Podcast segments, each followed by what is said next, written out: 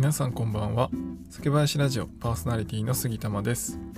このチャンネルでは日本酒を知らない方にも日本酒をちょっと身近に感じていただけるように日本酒の選び方やエピソード日本酒の銘柄紹介などをテーマにお話しします。今回はですね日本酒の、まあ、作り方のお話ですね、えー、断仕込みっていうえー、作り方のお話とでそれとですね、まあ、騎乗酒って聞いたことある方もいるんじゃないかなと思うんですが、まあ、その騎乗酒って何なのっていうお話をしたいと思います。で、まあ、断仕込みっていうとちょっとなんか聞き慣れないかもしれないんですが三段仕込みっていうと聞いたことある方いるんじゃないかなと思います。日本酒はですねだいたい三段仕込みで作られているところが最近では多いんですね。でまあこの断仕込みって何かっていうとまあ3段っていうのは3回に分けて、えー、日本酒の発酵を進めていくっていうことなんですけど、まあ、なんで3回にわざわざ分けるのかっていうお話からまずしていきます。でまあ日本酒って、えー、お米を入れて、まあ、それをね糖化しながら、えー、糖分にねしながらそれを酵母が食べてアルコール発酵するっていう、まあ、平行副発酵っていうのをやります、まあ、ちょっと平行副発酵の細かいところはちょっと置いときますが、まあ、糖分にしながら酵母がそれを食べてお酒を作るというふうに簡単に思ってください。で、えー、糖分を作ります。酵母が食べます。これがまあ一番理想としてるところなんですけど糖分ができた後酵母以外の菌が食べて食べに来る可能性がありますよね。もちろんその空気中自然界にはたくさんの菌がいて、まあ、基本的に大体代謝の経路的にはえ糖分を何かの物質に変えるという反応が起きてますなので、まあ、糖分があればですね基本的にはいろんな菌が繁殖する可能性がありますでそのためにですねそれを防ぐために日本酒では乳酸菌を入れて乳酸を作らせることによってその液体の中をですね酸性にして雑菌を防ぐっていうことをやります。じゃあいきなりですねあの日本酒のタンク見たことある方、えー、いるかなと思うんですけど、えー、大きいタンクにじゃあそこに酵母をちょろちょろっと入れてで米をドカッと入れて水を入れてってやって、えー、発酵させるとどうなるかっていうと、えその酸性の度数がですねまあ酸性に全然ならなさすぎて雑菌がね繁殖する環境になってしまいます。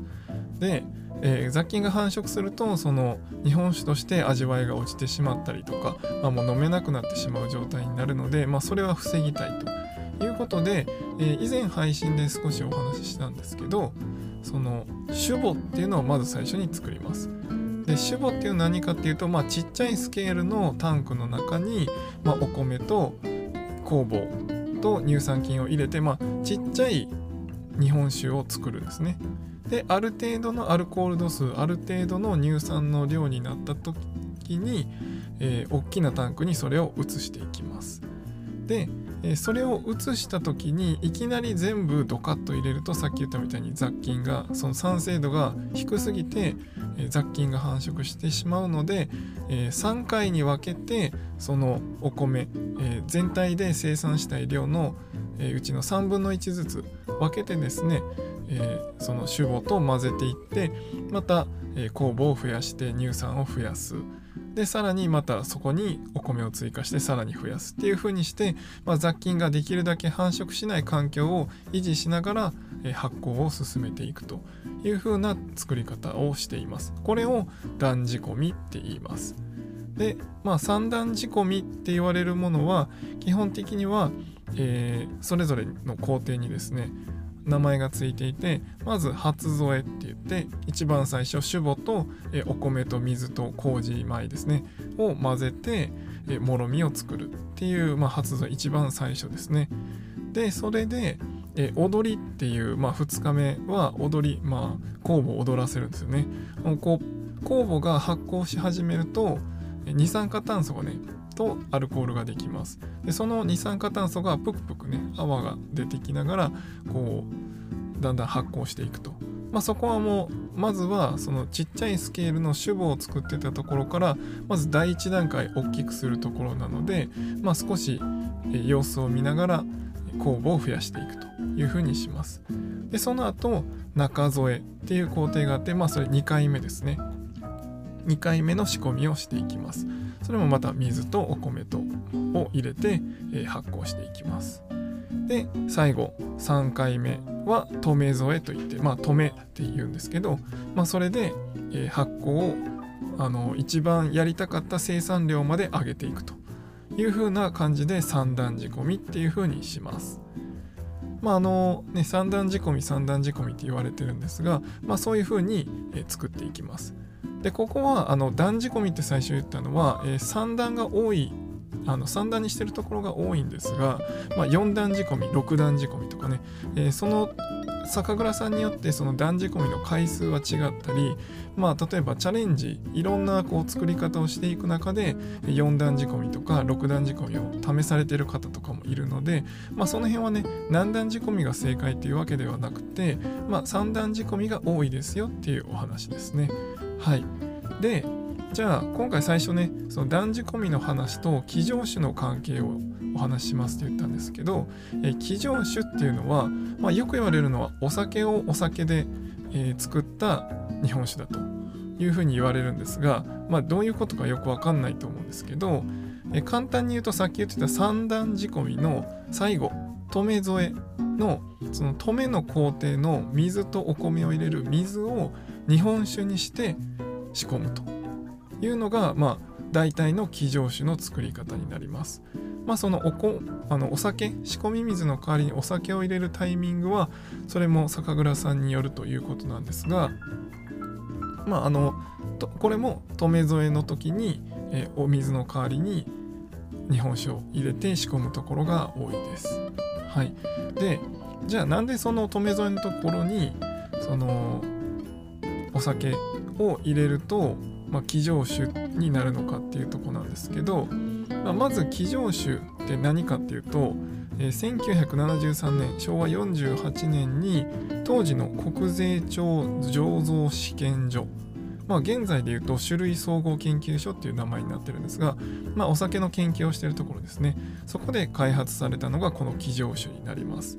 でもともと騎乗酒が生まれたきっかけっていうのは、まあ、あの国賓その海外からねあの政治の偉い方とか、まあ、を招招いて、えー、晩餐会などをするっていう時に大体フランスのワインが使われてたそうです。でまあその理由としてはやっぱりその気品の高いその位の高い方が来るもてなしのお酒として、えー、日本酒っていうのが安すぎたっていうことがあったそうなんですね。まあ今もそうだと思うんですけどまあワインに比べると日本酒って結構安いなって感じる方も多いかと思ってます。まあ、あの実際はですね最近は最近になってようやくですね、まあ、あの1本3000円とか5000円とかね、まあ、1万円ぐらいの日本酒もね出てきていますが、まあ、昔はそんなことはなかったんですね。でじゃあその安い日本酒をできるだけまあ高価なものを作るにはどうするかっていうことで開発されたのが、まあ、あのこの日本酒を日本酒で仕込むと。まあだから倍倍というか、まあ、プラスアルファでお酒がね仕込み水じゃなくてお酒作ったお酒をさらに入れてるんで、まあ、その分ね高くなるっていうことでこの騎乗酒っていうのが開発されたそうです。でまあこの騎乗酒っていうのは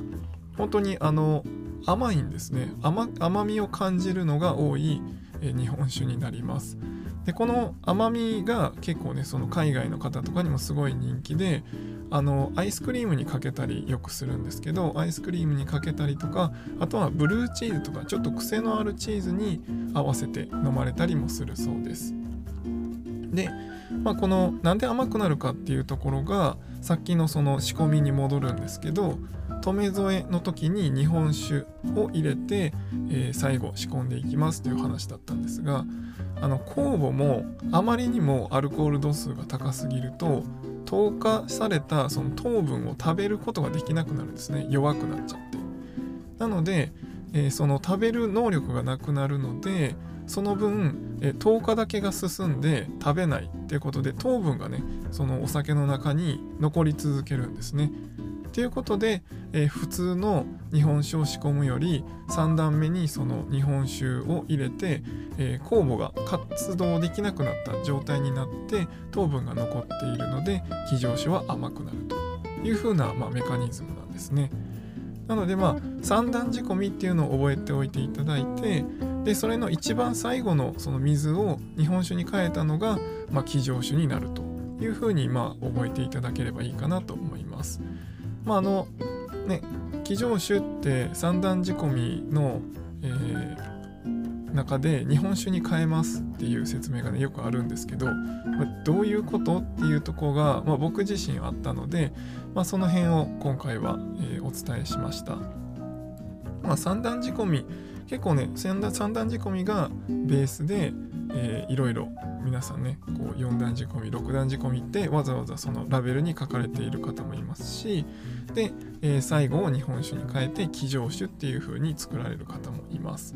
あの日本酒ってねこう幅が広くて一つの製法だけじゃなくていろんな作り方をしたり、まあ、そのタイミングだったり酵母とかいろんな掛け合わせでやっぱり味わいが全然違ったものができるので、まあ、そういったその違いですねまずはその断仕込みの回数とかあとは、えー、今回で言うと気上酒ですねその辺りをまた、えー、日本酒飲んだことある方の中でも、えー、そういうものがあるということで試してみていただけると嬉しいなと思います。今回は断仕込みの説明と非常酒の関係についてお話ししました。是非参考になれば幸いです。では今回は以上にしたいと思います。酒ピースお酒のご縁で人がつながり平和な日常に楽しみをお相手は酒林ラジオパーソナリティ杉玉がお送りしましたまた次回の配信でお会いしましょう良い夜をお過ごしください